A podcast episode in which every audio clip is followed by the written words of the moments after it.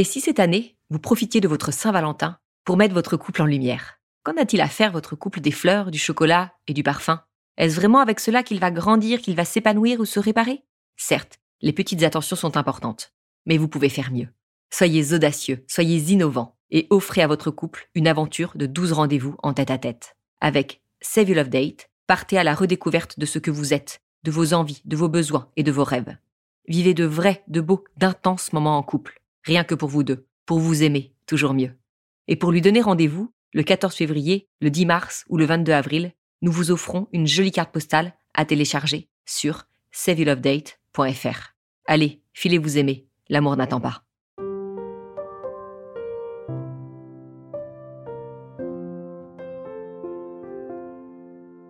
Bienvenue sur Au cœur du couple, le premier podcast qui vous donne la parole sur votre vie de couple. Je suis Swazi Castelnerac, créatrice du concept Save You Love Date. Je suis Marie-Lise Richard, psychologue spécialisée en thérapie de couple. Sur ce podcast, nous échangeons chaque semaine avec vous sur les problématiques, les doutes, les obstacles que vous rencontrez dans votre vie de couple. Et nous vous livrons des outils concrets pour vous aider à construire la vie de couple à laquelle vous aspirez. Nous sommes heureuses d'être là pour vous inspirer, vous guider, vous bousculer aussi peut-être. Mais ne l'oubliez pas, vous êtes les premiers acteurs de votre couple.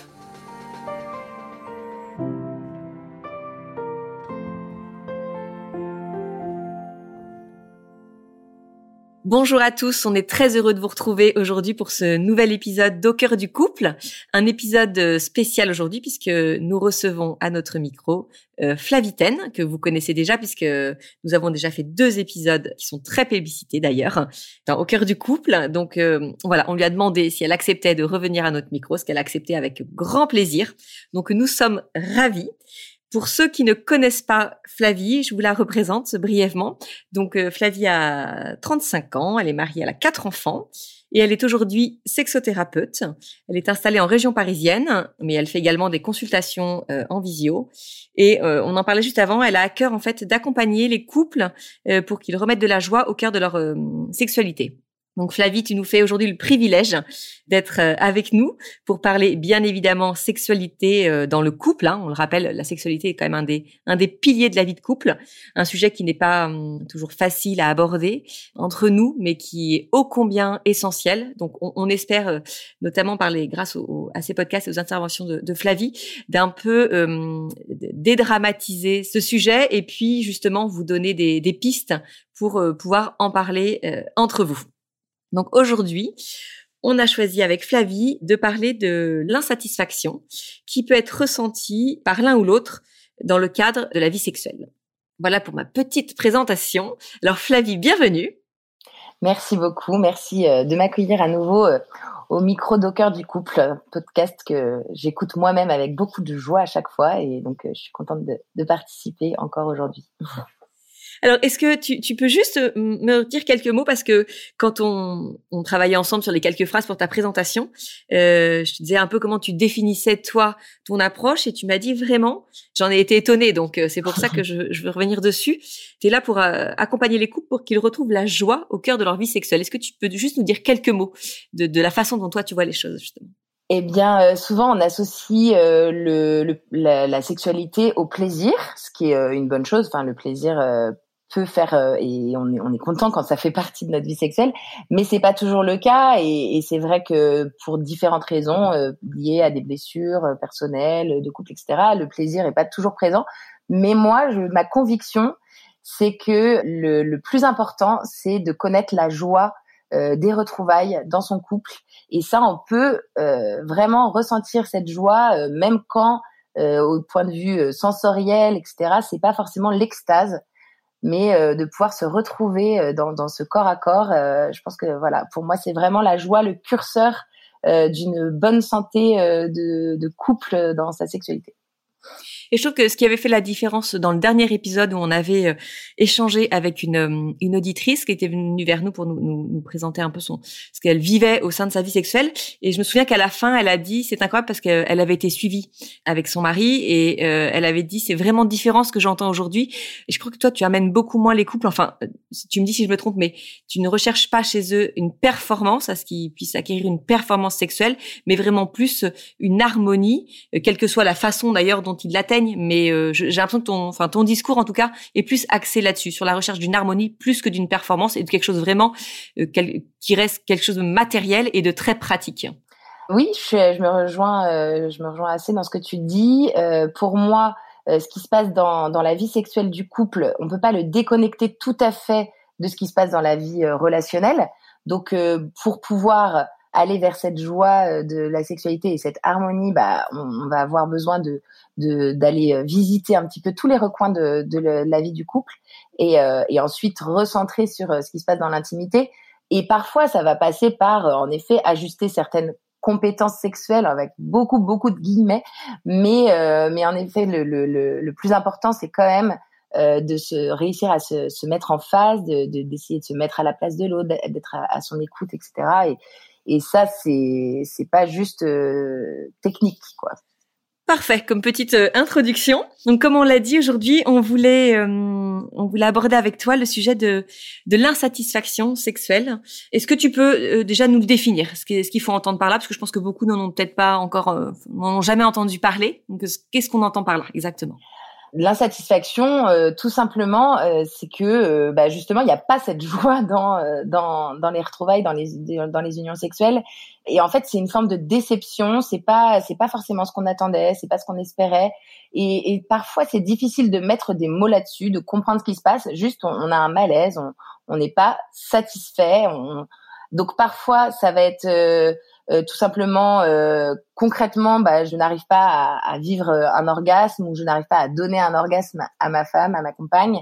Donc là ça va créer une frustration chez l'un et chez l'autre et une insatisfaction. Et, et donc c'est c'est souvent par là d'ailleurs qu'on va commencer à s'interroger et se dire bah en fait il y a quelque chose qui ne va pas parce que techniquement on n'arrive pas à, à, aller vers cet objectif de l'orgasme alors moi j'en ai déjà parlé. Pour moi c'est pas ça l'objectif le, de, de de l'union sexuelle. C'est pas l'orgasme à tout prix. Et ça je pense que c'est une image qui est une idée qui est très ancrée dans les couples. C'est que bah un couple qui va bien dont la sexualité va bien c'est un couple qui euh, connaît des orgasmes. Donc ce que j'ai dit euh, en intro tout à l'heure pour moi c'est pas ça le, le signe de, de, la bonne santé du couple. Mais justement euh, bah c'est intéressant de creuser ça de, de comprendre bah, quelles sont les attentes de l'un de l'autre là-dessus donc c'est ça le curseur en fait. Souvent, on commence par euh, le problème de pas d'orgasme en fait. Et est-ce qu'on peut quand même euh, ressentir de l'insatisfaction alors même qu'on a des orgasmes? Je, alors, j'ai jamais rencontré ce cas de figure. Je pense que ça, inévitablement, quand euh, il y a un cœur à cœur qui se fait pas dans le couple, je pense que même si sexuellement ça se passe hyper bien, j'imagine qu'il peut y avoir cette petite tristesse, même si euh, bah, c'est fluide, euh, qu'on est ultra connecté l'un à l'autre, soit même à son corps, etc. J'imagine que ça peut arriver, mais euh, je pense que c'est des gens qui peut-être, s'ils font la démarche de consulter, iraient peut-être plus voir un thérapeute de couple plus qu'un sexothérapeute, puisque visiblement la sexualité fonctionne bien. Mais je, enfin, tu vois, je pense à, ceux qui nous écoutent et qui se disent, euh, bah, effectivement, moi, tu vois, j'ai tout le temps un orgasme, donc euh, voilà, je peux pas me positionner comme quelqu'un d'insatisfait. Et pourtant, je ressens que dans notre sexualité, il y a quelque chose qui ne m'épanouit pas complètement. Est-ce qu'il faut quand même pas, peut-être, euh, tu vois, e-, être faussé par le fait de que techniquement ça fonctionne, mais que au fond, il y a quand même un ressenti qui fait qu'on n'y est pas pleinement?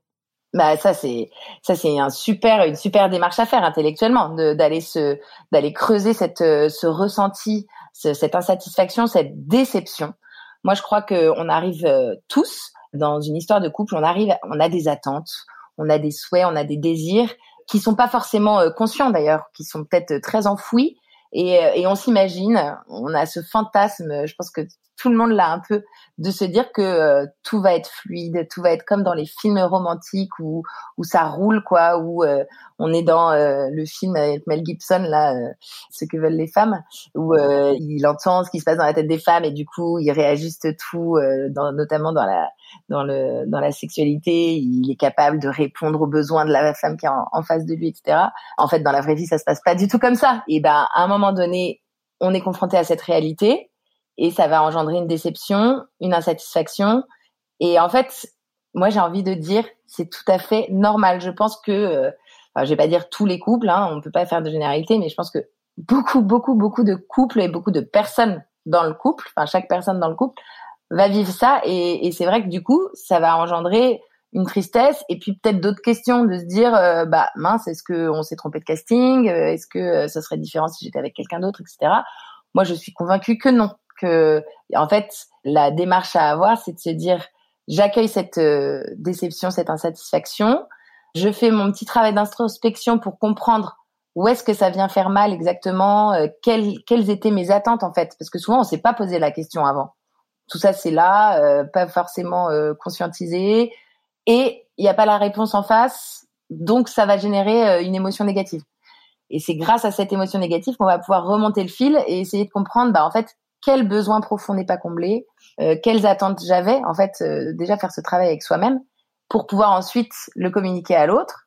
Et l'autre, il pourra ou pas répondre aux, besoins, aux attentes. Mais euh, déjà, la première étape, c'est vraiment de soi-même faire ce travail-là d'introspection. Et après, dans un deuxième temps, ce temps de partage qui est pas évident non plus parce que dire à l'autre bah en fait euh, tu sais je suis un peu déçue parce qu'on vit dans notre sexualité et euh, j'aimerais bien euh, te, voilà te partager ce que ce que moi j'ai analysé. C'est pas forcément facile à recevoir. Donc enfin à dire déjà et à recevoir de l'autre côté. Mais en fait ça va permettre de briser la glace et peut-être que l'autre aussi va dire ah bah c'est vrai moi j'ai aussi un peu ce ressenti et, et, du coup on va déjà se retrouver sur un, une première marche quoi une première étape donc euh, ça peut être que positif, ça peut être un peu blessant dans un premier temps. C'est jamais agréable d'entendre des choses où on se dit bah mince, euh, je suis pas à la hauteur entre guillemets. Mais en fait, euh, personne n'est parfait, personne ne, peut complètement comprendre l'autre et répondre à tous les besoins de l'autre. Donc c'est normal. Et est-ce que tu peux nous dire justement pour nous aider à faire cette introspection, quelles peuvent être les différentes sources de cette insatisfaction? Parce que je pense que hum, on, est tous différents, on a tous une éducation différente, un passé différent, des, des relations précédentes. Voilà, qu'est-ce qui vient, qu'est-ce qui peut venir déclencher quelque part c'est alors déclencher bon c'est ce qu'on vit au sein de notre couple mais tu vois de, de, de plus profond d'où est-ce que ça peut venir? Bah, je pense qu'il y a plusieurs éléments. Il y a d'abord, euh, et ça on en avait déjà parlé euh, ensemble, mais il y a d'abord dans quel contexte j'ai construit mon image de la sexualité, de mon propre corps, du corps de l'autre, etc. Donc que ce soit en, en, positif ou en négatif, ça forge des attentes chez moi. Que même si j'ai reçu un message très positif, très beau, etc., quelque chose d'un peu idéalisé, bah je vais avoir des attentes très très fortes qui vous font sans doute euh, euh, jamais être comblé parfaitement, mais c'est pas grave parce que ça aussi c'est quelque chose que j'ai déjà dit, mais c'est quelque chose qu'on construit à deux et on avance à deux et puis une vie de couple c'est long donc on a tout le temps de progresser, de d'avancer ensemble. Donc ça, euh, pas de problème, mais accepter de de pas partir du top en fait et de, de partir de un, un niveau euh, peut-être médiocre, mais d'avancer ensemble, ça c'est c'est hyper beau. Donc voilà, donc toute l'éducation, ça peut être au contraire une éducation où on nous a quelque chose d'ultra tabou ou, euh, ou quelque chose de sale ou quelque chose de avec beaucoup d'interdits. Ça aussi, c'est des choses euh, qui, vont euh, générer bah, des blocages et qui du coup vont engendrer parce qu'il y a un blocage, il y a un décalage entre les aspirations ultra profondes qu'on a tous en nous, je pense, de vouloir aller vers l'autre, de, vouloir aimer, être aimé et de de le, faire avec tout son corps. Donc les interdits qui ont été posés vont venir créer quelque chose, euh, enfin un combat un peu intérieur et qui va sans doute euh, peu générer de l'insatisfaction, de la déception, etc. Mais ça va se manifester peut-être autrement.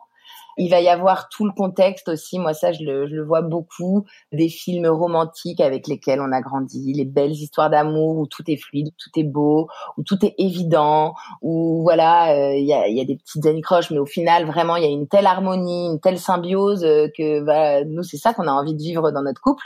Et euh, sauf que bah non, dans la vraie vie, c'est pas comme ça. Et euh, le pendant euh, autre dans, dans la vie fictive, c'est la pornographie. Et là, pour le coup, ça va plus mettre des attentes au niveau performance, au niveau de donner un orgasme, etc. Enfin, en tout cas, ça va donner une image et créer des attentes qui vont, pareil, pas être connectées au réel, parce que le porno, c'est du cinéma en fait. Donc, c'est pas ce qui se passe dans la vraie vie. Et ça, en plus, c'est quelque chose qui va ancrer très profondément. Et même si intellectuellement on arrive à mettre de la distance, à se dire oui, je sais, c'est du cinéma, etc. Bah, il y a quelque chose qui va quand même marquer très en profondeur. Donc euh, voilà, tous ces composantes, il y en a sans doute d'autres. Euh, bah, ça crée le décalage entre ce que mon besoin profond, mes attentes et ce qui se passe dans, dans notre vie réelle. Oui, donc voilà, évidemment, on, le sait, on, arrive dans cette dans cette nouvelle relation avec tout ce avec tout ce bagage. Est-ce que toi, tu conseillerais de, tu vois, quand on est tout jeune couple, qu'on n'a pas encore, qu'on connaît pas encore de vie sexuelle, de déjà en parler, tu vois, de ah, comment un peu on voit les choses, comment on envisage, ce qu'on en attend, euh, ce qu'on a vécu avant, même peut-être. Euh... bien sûr, bien sûr, c'est primordial et ça, euh, c'est quelque chose qui est pas du tout une évidence. Et justement, en en parlant le plus tôt possible sur, euh, même quand on est un tout jeune couple qui n'a pas encore de relation sexuelle, bah c'est pas parce que ça n'est pas encore entre nous qu'il n'y a pas euh, des tensions sexuelles, qu'il n'y a pas euh, mon, ma pulsion, mon désir qui sont pas présents et mes attentes et mes désirs. Enfin tout ça c'est là, hein, même si jamais concrètement on n'a pas encore fait l'amour, tout ça c'est là. Donc plus on va réussir à le communiquer à l'autre et plus ensuite y a on a de chances, on donne des chances à notre couple que ça se passe le mieux possible et le, de, qu'on soit le plus possible en harmonie et en tout cas le plus possible dans la joie de, de ces, cette rencontre euh, des corps. Donc euh, bien sûr que, que je conseille d'en parler euh, le plus tôt possible et du coup voilà ça demande de chacun faire ce, ce que je disais tout à l'heure ce travail d'introspection pour pouvoir ensuite échanger et euh, sachant qu'on n'aura pas les mêmes attentes, on n'aura pas les mêmes désirs, etc. Et peut-être que parfois, ça va être difficile euh, d'accueillir euh, les attentes, les désirs de l'autre. Peut-être que ça va être euh, un peu bouleversant, que ça va peut-être mettre une pression ou quoi, ou qu'on va pas oser, etc. Et en fait, bah voilà, essayer de créer un cadre hyper bienveillant, propice à cet échange en vérité, et puis peut-être euh, ça, ça, va être l'occasion de faire part de difficultés, de blessures, euh, euh, parce que euh, même si c'est notre première, euh, imaginons que c'est notre, notre, première histoire de couple, histoire rencontre, enfin relation sexuelle, même si on n'a pas un vécu, on a quand même une sexualité depuis, enfin on a grandi avec, on est des êtres sexués, on grandit, donc tout ce qui se passe dans notre affectivité, ça a un impact sur notre notre vie sexuelle. Moi, j'ai fait aussi euh, de l'éducation affective et sexuelle pour les adolescents. Et je suis convaincue que ce que je transmets aux ados euh, en, transmettant un message beau, positif, etc., ça va être euh, une fondation pour leur vie sexuelle après. Parce que déjà, le fait de, bah, de comprendre comment on fonctionne, comment, comment fonctionne le corps féminin, le corps masculin, le cycle, etc., le fait de le comprendre, bah, ça donne des outils pour être mieux, plus à l'écoute de ce qui se passe dans notre corps et de du coup être plus à l'écoute de mes besoins, de mes désirs, de mes attentes et puis après être plus à l'aise pour en parler. Alors justement, enfin, je, on, ouvre une petite parenthèse, mais je pense que il faut vraiment euh, saisir le sujet parce que je sais qu'il y a beaucoup de parents qui nous écoutent. Alors c'est vrai que nous on est ciblés sur le sur le couple, mais il n'empêche que ça fait partie aussi de la vie de couple, le fait d'être d'être un couple de parents.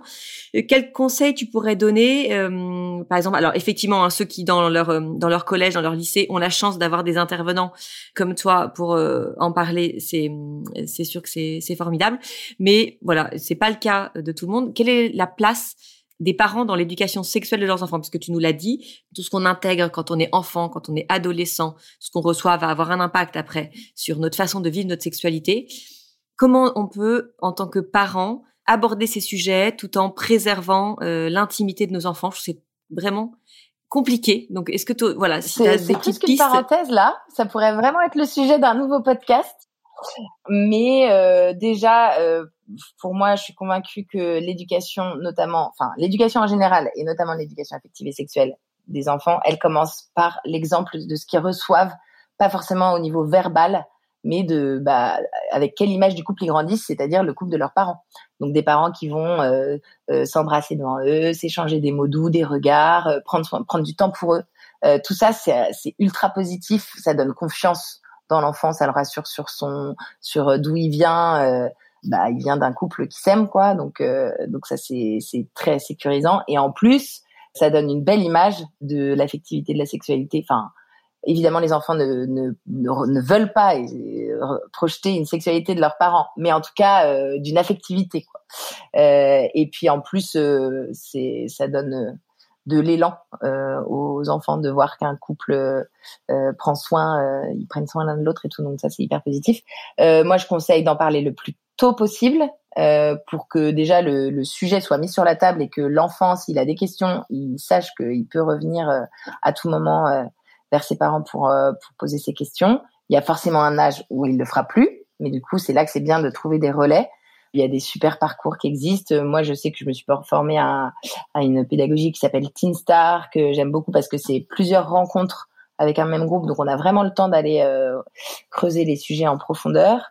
Euh, pour les ados, enfin les pré-ados qui qui sont pas encore pubères, euh, il y a des des journées euh, mère-fille ou père-fils qui sont absolument top. ça s'appelle Cyclo Show et Mission XY et du coup, bah, ça donne euh, déjà un super moment à partager euh, entre euh, parents et enfants. Et en plus, bah, chacun a reçu la même chose. C'est présenté de façon très belle, avec beaucoup de sens. Et ça, je suis convaincue que c'est un cadeau pour le, le, jeune qui est en train de se construire, quoi. Ouais, alors là, je, du coup, je, je, peux, je peux en témoigner puisque moi, c'est pas quelque chose que j'ai vécu puisque nos deux aînés, ce sont des garçons, mais ils l'ont fait avec euh, leur père. Donc, euh, j'avoue que euh, l'aîné notamment, il allait avec des pieds de plomb, son père aussi. Et finalement, ils sont revenus, mais ils étaient comblés de cette journée. C'était déjà un sujet qu'ils avaient pu aborder ensemble, mais pas de façon aussi profonde.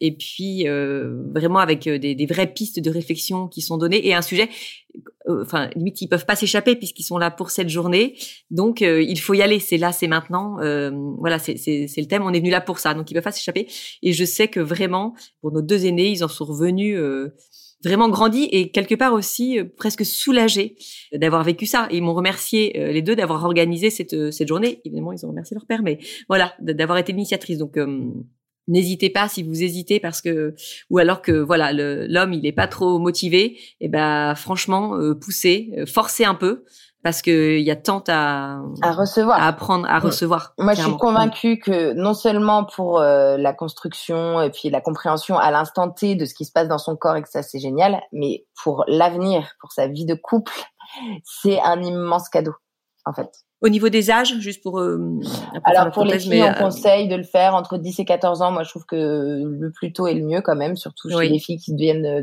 pubères de plus en plus tôt.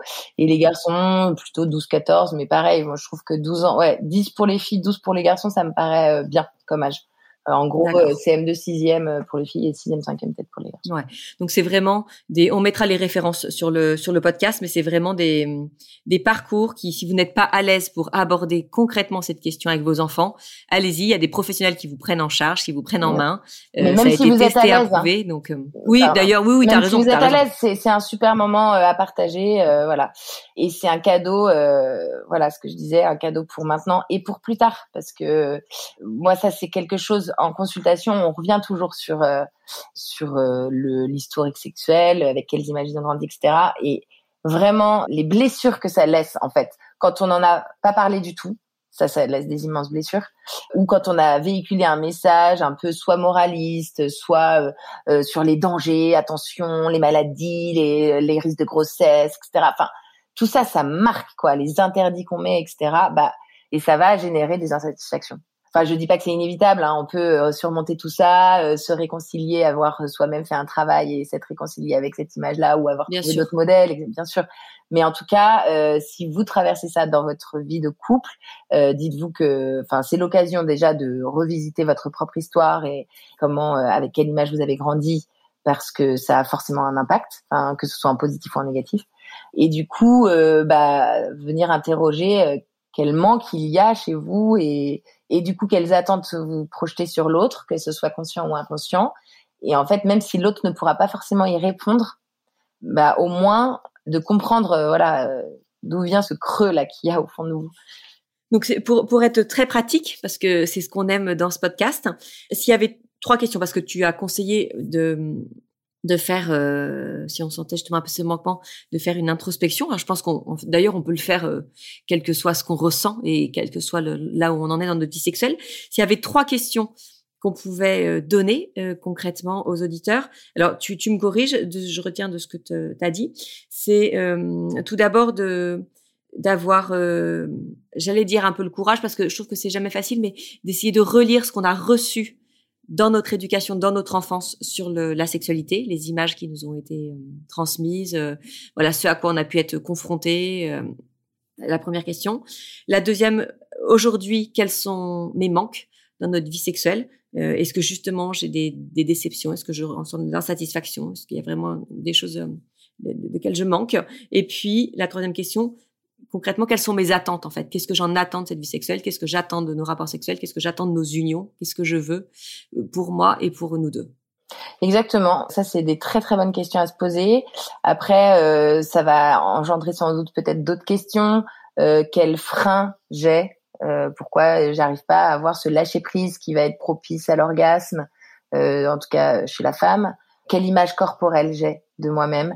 Comment je me perçois parce que on en avait parlé un petit peu euh, euh, lors de notre dernier podcast ensemble si moi-même je ne n'incarne pas vraiment euh, je, ne vis pas pleinement dans le corps voilà qui est le mien et que je ne l'assume pas et que je suis encombrée dans mes complexes etc et eh ben ça aura un impact sur notre sexualité. Je vais forcément être déçue. Et, et l'autre du coup va se sentir responsable de ça. Donc c'est pour ça que très souvent quand euh, il y a quelque chose qui, voilà, un petit, euh, une difficulté dans la vie sexuelle, chacun porte un peu la responsabilité euh, de, de, ce que vit l'autre. Parce que c'est vrai que comme on est dans une relation, forcément, on se sent responsable.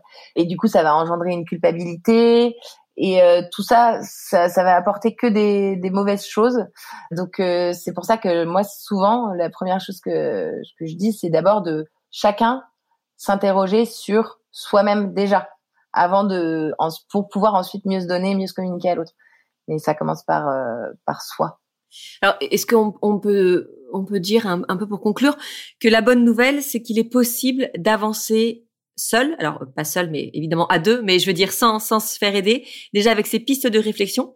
Si est-ce que tu vois de l'insatisfaction peut se travailler euh, sans euh, déployer des moyens extérieures, si elle est, euh, voilà, si ça reste une insatisfaction qui est euh, sur laquelle on arrive à mettre des mots, sur laquelle on arrive à communiquer. Est-ce que tu penses qu'au sein même du couple, dans un couple qui a une, bonne communication, c'est possible? Ouais, moi je suis convaincue que c'est possible. Euh, ça commence par exactement ce que tu disais, une bonne communication. Et pour soi, les, les carnets SILD, notamment le, le rendez-vous sur la sexualité, c'est un outil génial parce que c'est pas toujours facile de parler de sa sexualité, euh, surtout pour aller dire ce qu'on, ce qui ne nous comble pas, euh, ce qu'on disait tout à l'heure. Mais euh, voilà, créer le cadre propice pour se, se, dire tout ce qu'on a sur le cœur, tous les voilà les manques qu'on peut avoir, et, et, en plus, ça sera quand même plus facile de le faire à vu que la démarche c'est une introspection et de se comprendre ce qu'on vit en soi ce qu'on va dire à l'autre, c'est voilà ce que moi je ressens, voici voilà euh, les besoins que j'ai, et donc ça va être plus facile du coup pour l'autre de dire ah d'accord, enfin de recevoir ça. C'est pas euh, tu ne m'apportes pas ça, c'est je sens que j'ai besoin euh, de plus de tendresse. Je prends un exemple comme ça. Et du coup, et à ce moment-là, formuler une demande. Est-ce que toi, tu, tu te sens la ressource de m'apporter voilà ces câlins dont, dont j'ai besoin et l'autre du coup va pouvoir euh, répondre concrètement à ce besoin. Et en fait, faut avoir l'humilité de faire ce travail sur soi et de partager ça. Je pense que ça demande beaucoup d'humilité parce que, en fait, quand je parlais tout à l'heure du fantasme de, du film de Mel Gibson, là, de, d'espérer que tout euh, vienne tout seul, tout soit fluide, que l'autre comprenne tout, euh, je pense que c'est très humain, mais c'est un peu d'orgueil de se dire, bah, en fait, je devrais être comprise par lui ou être comprise par, par elle, comme ça. Enfin, ou de l'orgueil de couple, de se dire bah notre couple il devrait fonctionner comme ça. Euh. Et en fait voilà, tout ça c'est des attentes, des, des, des, schémas à déconstruire et voilà, ça nécessite un peu d'humilité, je pense. Mais l'humilité, je pense que c'est très très bon pour le couple. Et si, si cette euh, première étape de, enfin, on est même à la deuxième. Première étape l'introspection, deuxième étape on échange, on en parle. Si, euh, alors on, voit ce que ça donne et si on sent qu'au finalement on s'en sort pas, il y a toujours ce, ce, voilà cette déception euh, après chaque après chaque union. Il on, on ose, on, va consulter. Bah oui, moi je je je, je conseille forcément d'aller demander l'aide d'une tierce personne on s'en fait pas une raison quelque part, tu vois, on se dit pas bon, c'est pas ah bah grave, c'est comme ça. Moi ça me ça me c'est comme ça que je le vis, j'aurai jamais d'orgasme, je serai jamais satisfaite. Tant pis, j'en prends mon parti et non, on ah reste bah pas là-dessus. non non, la résignation euh, la mm. résignation c'est vraiment euh, pour moi, c'est c'est le, le... c'est le début de la mort de. Ouais, c'est ça. Il faut hmm. pas en arriver là, quoi. Et, et d'ailleurs, c'est la bonne nouvelle euh, des couples qui arrivent en thérapie, c'est qu'ils ne se sont pas résignés. Moi, j'ai des couples parfois qui sont ensemble depuis 20, 30 ans et qui rencontrent des difficultés, des déceptions depuis 20 ou 30 ans et qui n'ont pas lâché l'affaire. Et je me dis, mais bravo, mais mais mais quel euh, euh bravo pour votre persévérance. Parfois, il y a un peu de lassitude, mais c'est normal. Euh, mais au moins, voilà, on lâche pas l'affaire. On on persévère et on essaye d'aller trouver euh, des outils, de l'aide. Et après, ça ne veut pas dire qu'on va partir sur euh, 10 ans de thérapie. Euh, on va la, tierce personne, ce qui est, je pense qu'elle facilite euh, l'échange, elle, aide à se mettre à la place de l'autre, à, faire comprendre les besoins l'un de l'autre, etc. Parce que bah, parfois, soi-même, on l'a pas bien identifié, et donc ça va être tout mon travail, moi, de d'aider à faire sortir ça et de réussir à, à le communiquer à l'autre et puis voilà d'aller mettre le doigt sur euh, parfois on arrive avec une problématique euh, genre euh, bah, j'ai pas d'orgasme. En fait on va se rendre compte que le problème c'est un souci d'image corporelle ou quelqu'un qui est très perfectionniste très dans le contrôle etc et qui du coup n'arrive pas du tout à lâcher prise. Et en fait bah voilà c'est c'est ça qui va être hyper intéressant et hyper riche en thérapie. D'autant qu'aujourd'hui, enfin, il y a quand même ce, ce côté un peu simplifié qu'on peut avoir une consultation en visio. Je trouve que hum, ça rend du coup les sexothérapeutes plus accessibles. Et puis euh, c'est vrai que alors pourtant elle est sûrement importante cette démarche d'aller euh, au cabinet, euh, mais tu confirmes que des consultations en visio peuvent être tout aussi efficaces pour le pour le couple. Ouais, moi je, je suis d'accord qu'il y a des il y a des avant, des gros avantages à, à, à faire recevoir en cabinet et, et à faire ces rendez-vous en réel, en chair et en os, etc. Ça, c'est sûr qu'au niveau de la démarche, etc., c'est c'est plus concret, c'est plus incarné. Moi, ça, j'aime beaucoup. Mais faut aussi se rendre les choses faciles quand il y a une difficulté. Et je trouve que bah, l'intérêt de la visio, c'est qu'en effet, la démarche, elle est peut-être un peu plus accessible que ça permet aussi d'aller euh, rayonner plus large que autour de chez soi parce qu'il y a peut-être pas toujours euh, un sexothérapeute euh, surtout que c'est pas forcément dans les pages jaunes qu'on va trouver la personne qui nous semble correspondre, etc. Et donc, bah, ça, ça vient un peu euh, faciliter l'accès, même d'un point de vue euh, géographique, quoi. Et après, pour la thérapie en elle-même, je pense que euh, parfois la visio va permettre d'être un peu plus désinhibé, d'un peu plus facilement se lâcher parce qu'il y a un peu cette distance. Et du coup, ça, ça va être très efficace sur le travail qu'on fait ensemble. Donc euh, voilà, il y a des avantages euh, et des inconvénients dans les deux cas, mais euh, ça c'est sûr. Après, le plus important de toute façon, que ce soit en réel ou en visio, c'est l'implication de l'un et de l'autre dans, dans la thérapie. C'est bah voilà, est-ce que je joue le jeu à fond Plus je vais m'investir, plus je vais donner, plus ça va avoir d'impact positif et rapidement. Quoi. Merci beaucoup, Flavie. Je pense que moi, comme les auditeurs, on se dit, on en veut encore. Donc, euh, on l'a vu là, tu on a, fait date euh, pour euh, un petit podcast sur l'éducation sexuelle. Et oui, là, je crois que on va pas pouvoir passer à côté. Si d'ailleurs il y a des parents qui nous entendent et qui ont une problématique sur ce sujet-là et qui veulent venir en parler à notre micro, ce sera avec grand plaisir. Alors, tu n'es pas du tout là pour ça, mais je sais qu'on reçoit beaucoup de messages après les podcasts pour savoir comment est-ce qu'on peut te contacter. Donc, est-ce que tu peux nous dire, euh, voilà, si il euh, y a des couples euh, qui veulent avancer avec toi, comment est-ce qu'on te contacte concrètement? Bah, Moi, tout simplement sur le site internet flaviten.com. Ça vous permet déjà de, de voir un peu qui je suis, comment, quel est mon état d'esprit et mon fonctionnement, etc. Et puis, et puis il y a une messagerie, donc tout simplement par la messagerie du site, et puis on, on conclut d'un rendez-vous. Ce ne sont pas des messages qui se perdent, parce que souvent on a peur, toi, par une messagerie, on dit elle verra jamais. Non. non, non, non, je, je les vois tous tout de suite. Euh, donc euh, voilà, je suis plutôt réactive. Et après voilà, le premier contact est établi, puis on trouve ensuite euh, les modalités pour un rendez-vous. Parfait. Eh ben écoute, merci Flavie. Et je pense que euh, Marie-Lise euh, nous fait euh, ouvre une petite parenthèse dans sa vie puisque ils vont accueillir leur deuxième enfant. Donc euh, voilà, on va la laisser profiter des, des, joies de ces premières semaines. Elle sera très heureuse de nous retrouver dans quel dans quelques temps. Mais en attendant, Flavie, eh ben c'est avec toi qu'on va qu'on va faire ces épisodes d'au cœur du couple. Donc voilà, on devrait te retrouver très prochainement à notre micro. Mille merci Flavie. Mille merci à tous pour votre écoute vous l'aurez compris, c'est encore un épisode à écouter à deux. Vraiment, prenez ce temps-là. J'allais dire en voiture, mais peut-être sans les enfants, ce sera plus facile. Mais vraiment, n'hésitez pas le, soir en allant vous coucher. Enfin, vous trouverez bien un moment.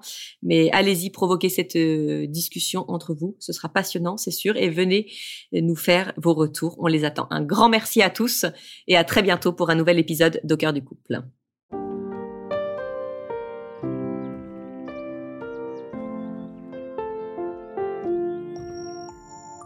Si vous aussi vous rencontrez des difficultés dans votre vie de couple, venez nous en parler. Laissez-nous un message sur au cœur du couple podcast at gmail.com ou via Instagram sur la page au cœur du couple. Nous sommes là pour vous. Merci pour votre écoute et n'hésitez pas à vous abonner, à partager et à nous mettre des étoiles. Et n'oubliez pas, vous êtes les premiers acteurs de votre couple.